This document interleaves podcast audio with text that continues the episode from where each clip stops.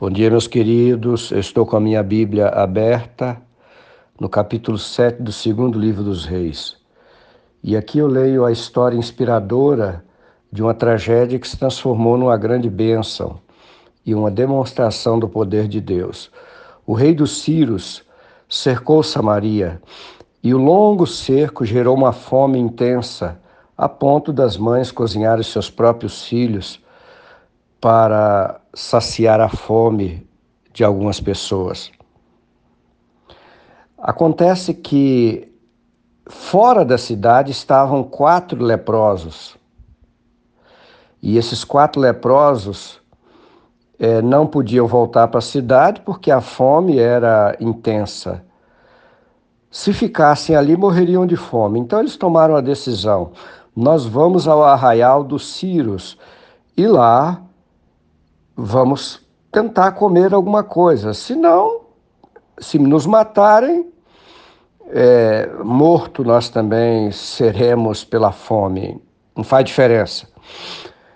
E eles então se levantaram é, ao anoitecer e foram ao arraial. E chegando ao arraial tiveram uma grande surpresa. Não havia ninguém.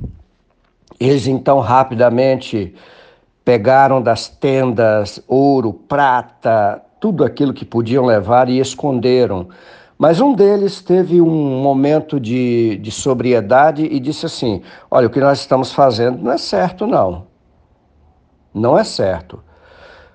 Porque nós não podemos esconder esta bênção só para nós. E eles então tomaram a decisão de ir ao rei e contar o que havia acontecido.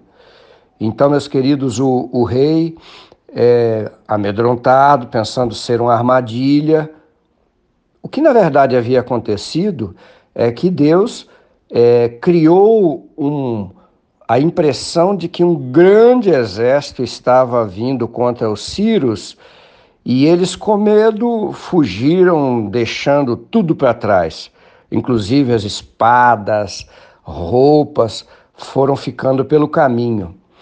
Agora, esses leprosos tomaram a decisão, depois de alguma discussão, é, de contar. E foram e contaram. E o rei, amedrontado, como eu disse, é, pensava ser uma armadilha, mas alguém disse: não, vamos pôr aí um, uns cinco soldados para ir fazer a verificação. E eles foram verificar o relato dos leprosos e constataram que realmente o relato deles era correto, não era uma armadilha. Deus havia agido. Sabe, queridos, eu penso em nós, seres humanos, comparado com os seres celestiais, eu, eu nos comparo a leprosos. Mas nós tivemos o privilégio de entrar aqui na terra, no arraial do inimigo e verificar que o inimigo não tem todo o poder que dizia ter e que nós estamos salvos, que existe alimento para nós, que o inimigo foi vencido e sabe o que acontece?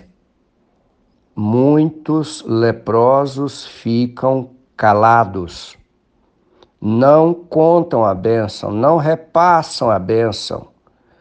Mas eu quero dizer para você: não faça isso. Conte para os outros que o inimigo foi vencido. Reparta essa notícia boa de que há esperança, que podemos viver não fique aí escondido ou escondida, calado, sabendo de tão grande bênção. Desejo que nesse dia você escolha pedir a Deus que te dê a chance de contar para alguém que o inimigo foi vencido e que você pode ser feliz em Jesus Cristo.